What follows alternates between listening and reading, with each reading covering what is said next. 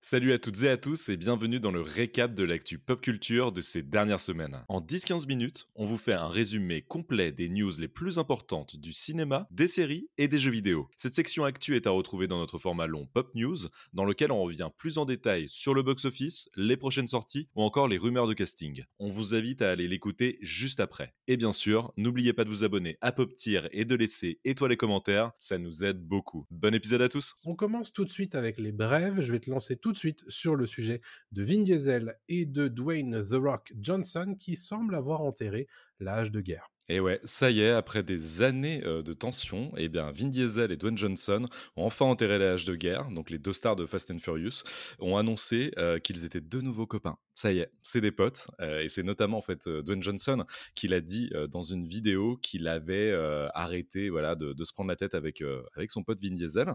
Il a précisé Vin et moi avons laissé le passé derrière nous l'été dernier.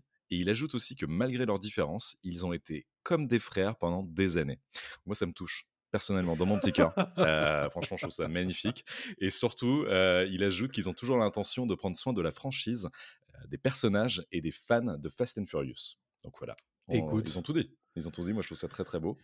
C'est pas, dit, la, ouais. pas la seule info euh, qu'on a aussi euh, avec ça, c'est que Dwayne Johnson annonce aussi qu'il sera de retour dans un nouveau film Fast and Furious, mais ce ne sera pas une suite directe ni un spin-off comme euh, Hobbs and Shaw auquel on avait eu droit avec euh, Jason Statham. En fait, c'est une sorte de Fast and Furious 10.5 Ouais. d'après le Hollywood Reporter.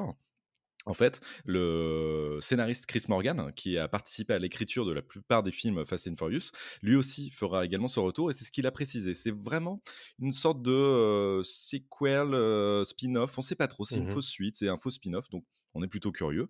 Euh, donc voilà, on sait pas trop à quoi s'attendre, mais moi je suis euh, très content de retrouver euh, The Rock dans la franchise Fast and Furious. C'était lui qui avait redynamisé tout ça à l'époque, Mhm. donc, euh, donc très cool. T'en penses quoi toi?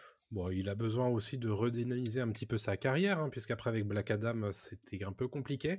Euh, c'est pas, c'est assez logique hein, qu'il revienne, qu'il soit dans un caméo dans le dixième épisode de Fast, qu'il ait enterré l'âge de guerre avec Vin Diesel, c'est important puisque c'est un peu lui qui tient les rênes de, de tout ça euh, Euh, et euh, bon, ça, ça s'était fait un petit peu au détriment de la, la franchise à l'époque.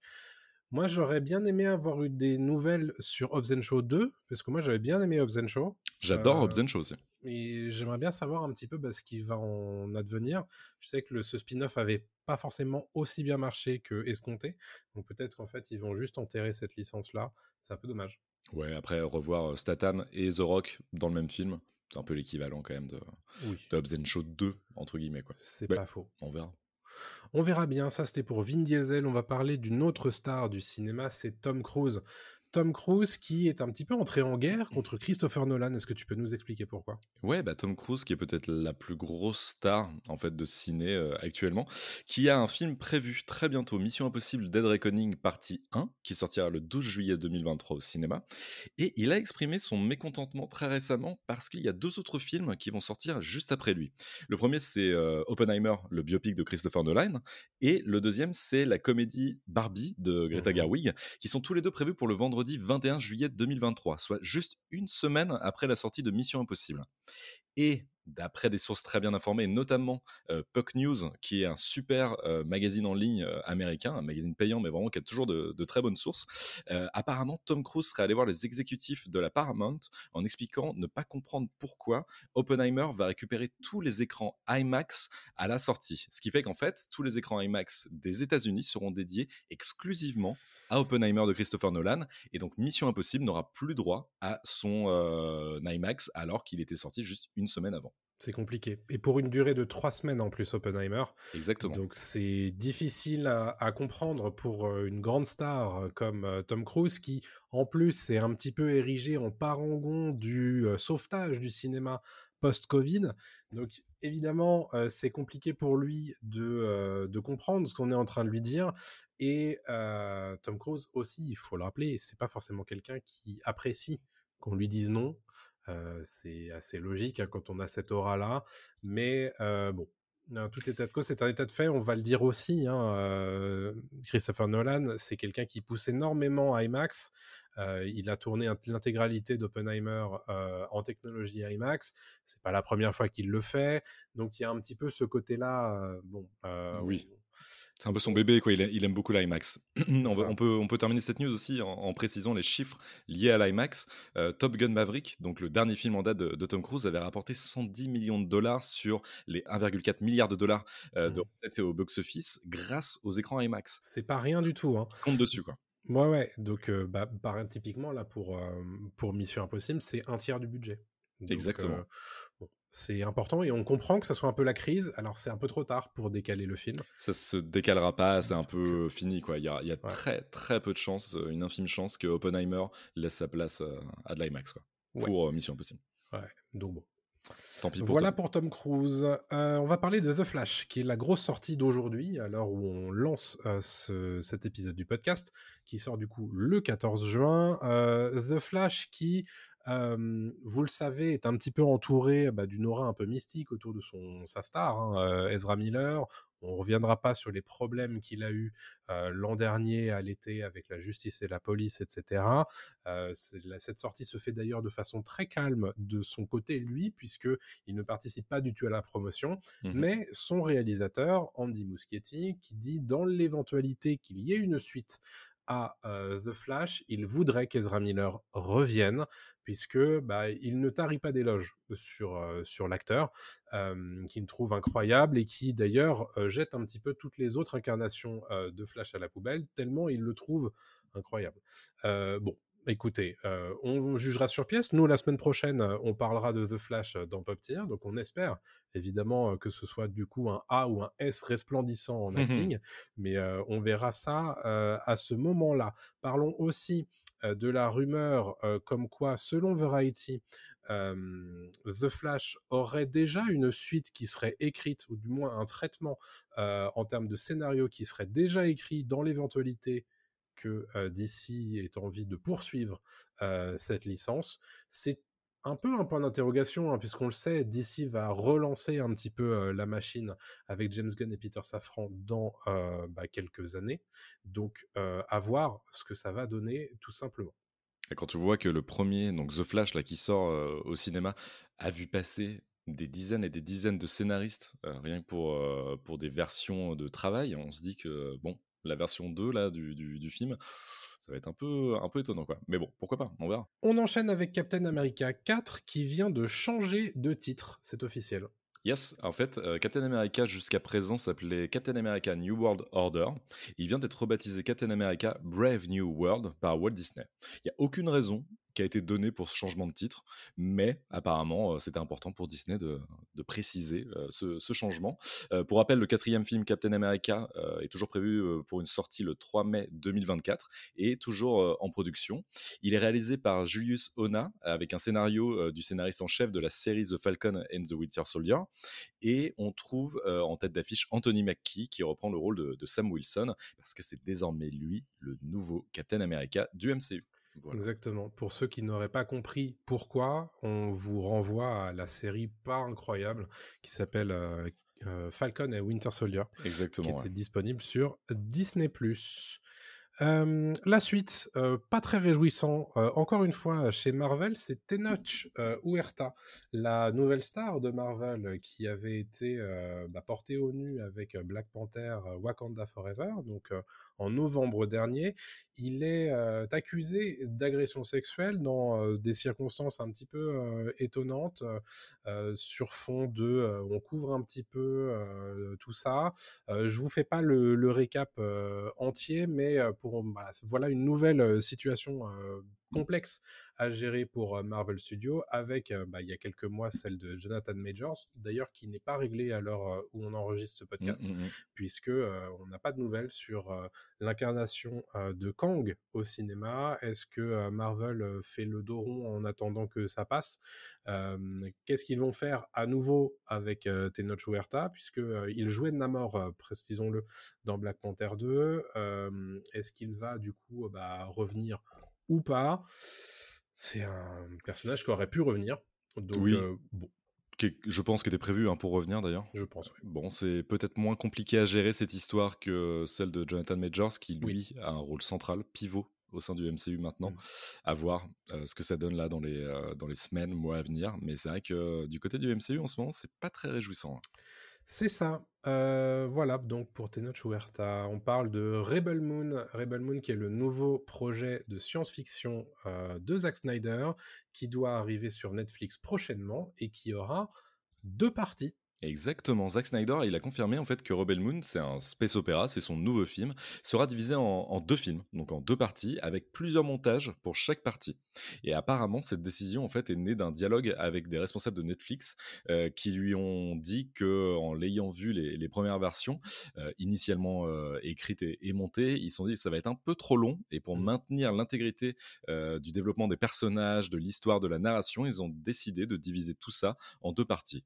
Donc le premier chapitre de Rebel Moon sortira sur Netflix le 22 décembre et on n'a toujours pas de date de sortie pour la deuxième, même si Snyder a confirmé que cela ne mettrait pas beaucoup de temps avant de, sortir.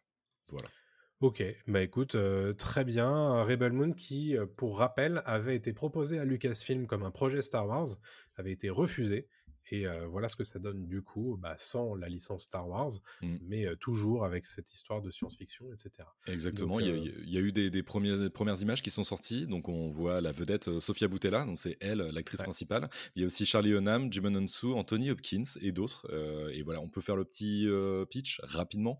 en fait, Rebel Moon, ça raconte l'histoire d'une colonie pacifique à la frontière de la galaxie qui est menacée par les armées du tyran Balisarius. Et une jeune femme au passé mystérieux est alors envoyée chercher des guerriers sur des planètes voisines pour aider la colonie à résister. Et c'est vrai qu'en lisant, en lisant ce, ce- ce pitch, ça sonne un peu Star Wars. Quoi. Il y a un sûr. côté euh, ouais, ouais, ouais, complètement euh, planète inconnue à découvrir, des, des guerriers. Ouais. Il y a une vraie vibe euh, Star Wars derrière tout ça. Clairement. Bah écoute, moi j'ai envie de voir ça. Carrément. Euh, et justement, ça nous fait une, une transition toute trouvée, puisque parlons Star Wars justement en bonne et due forme, puisqu'on a enfin la date de sortie officielle de Ahsoka, la série spin-off euh, de Star Wars, qui doit arriver sur Disney ⁇ le 23 août, à rythme hebdomadaire, bien entendu.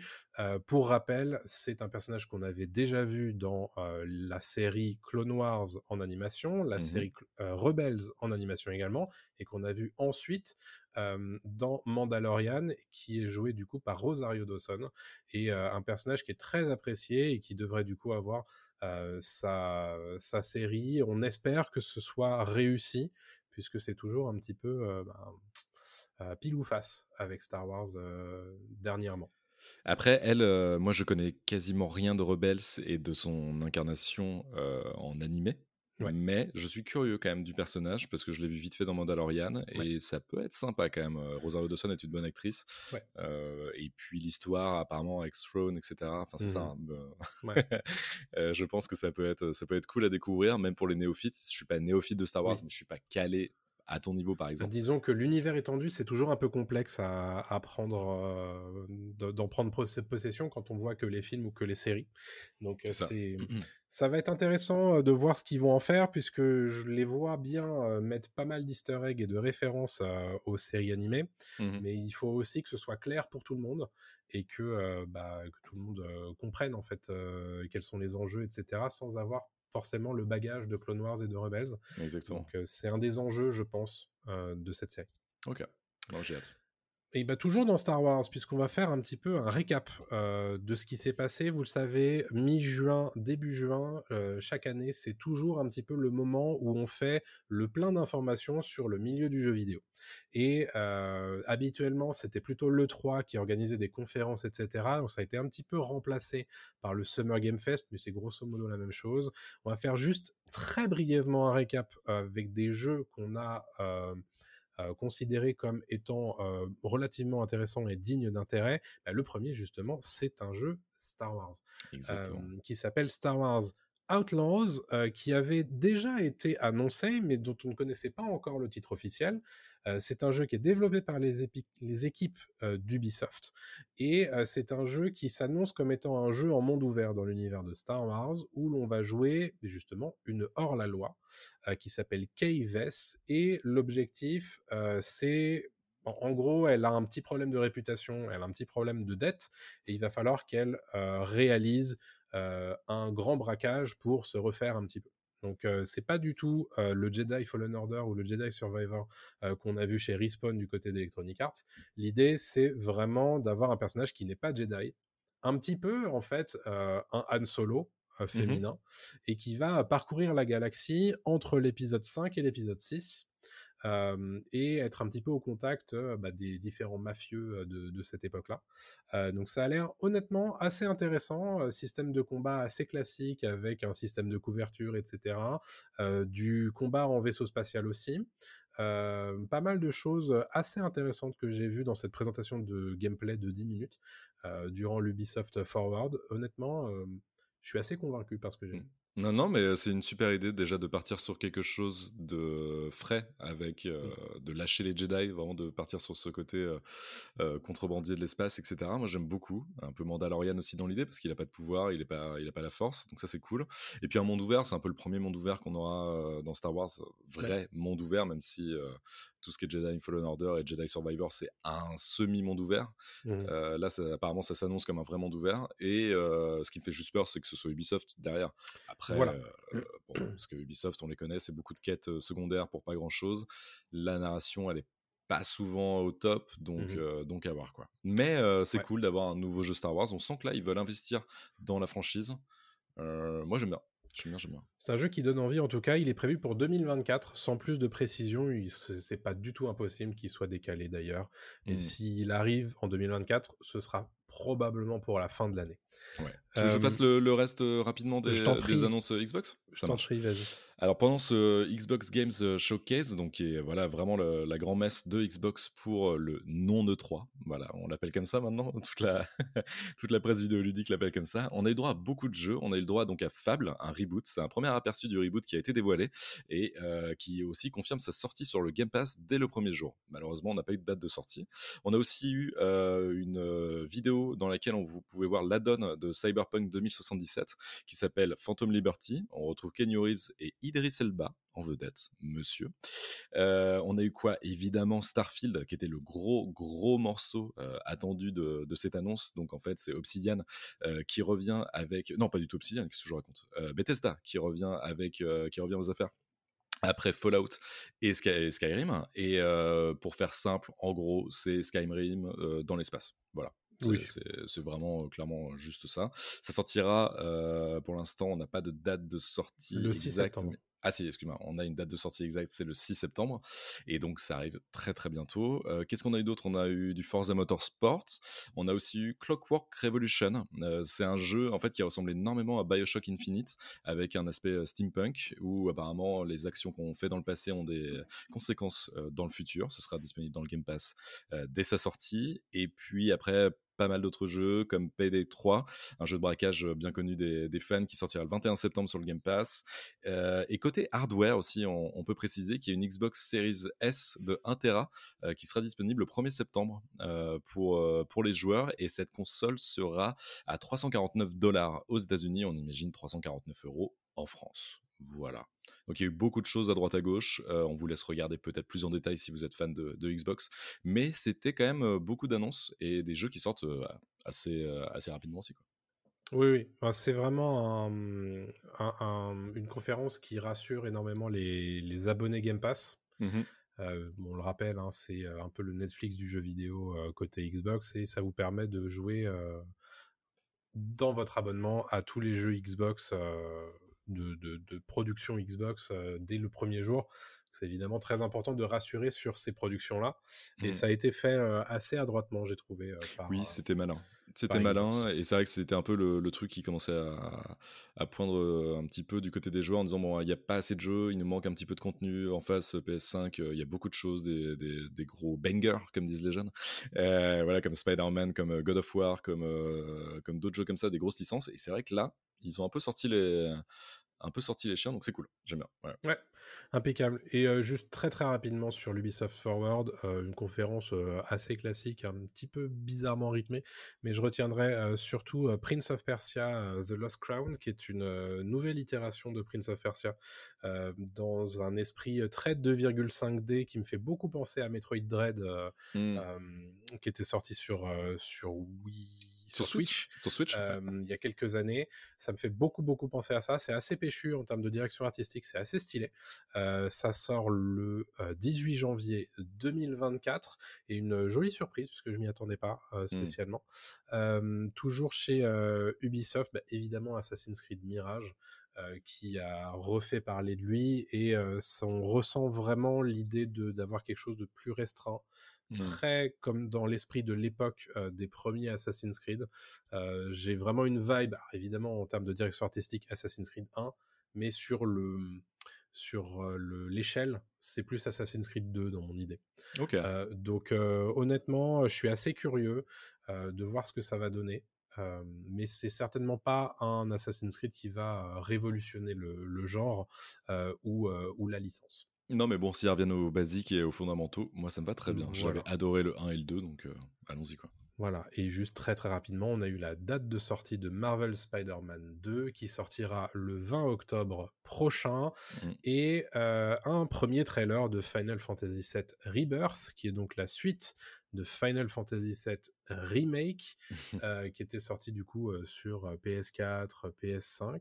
Exactement. Euh, et, voilà, donc ça sort a priori début 2024, euh, sans plus de précision. Et voilà, c'est fini pour le récap. Pour ne rien rater des dernières actus pop culture, il vous suffit simplement de nous suivre sur les réseaux sociaux. On est sur TikTok, Twitter, Instagram, Facebook, et on est aussi présent sur YouTube et Dailymotion. On vous dit à très bientôt. Salut tout le monde.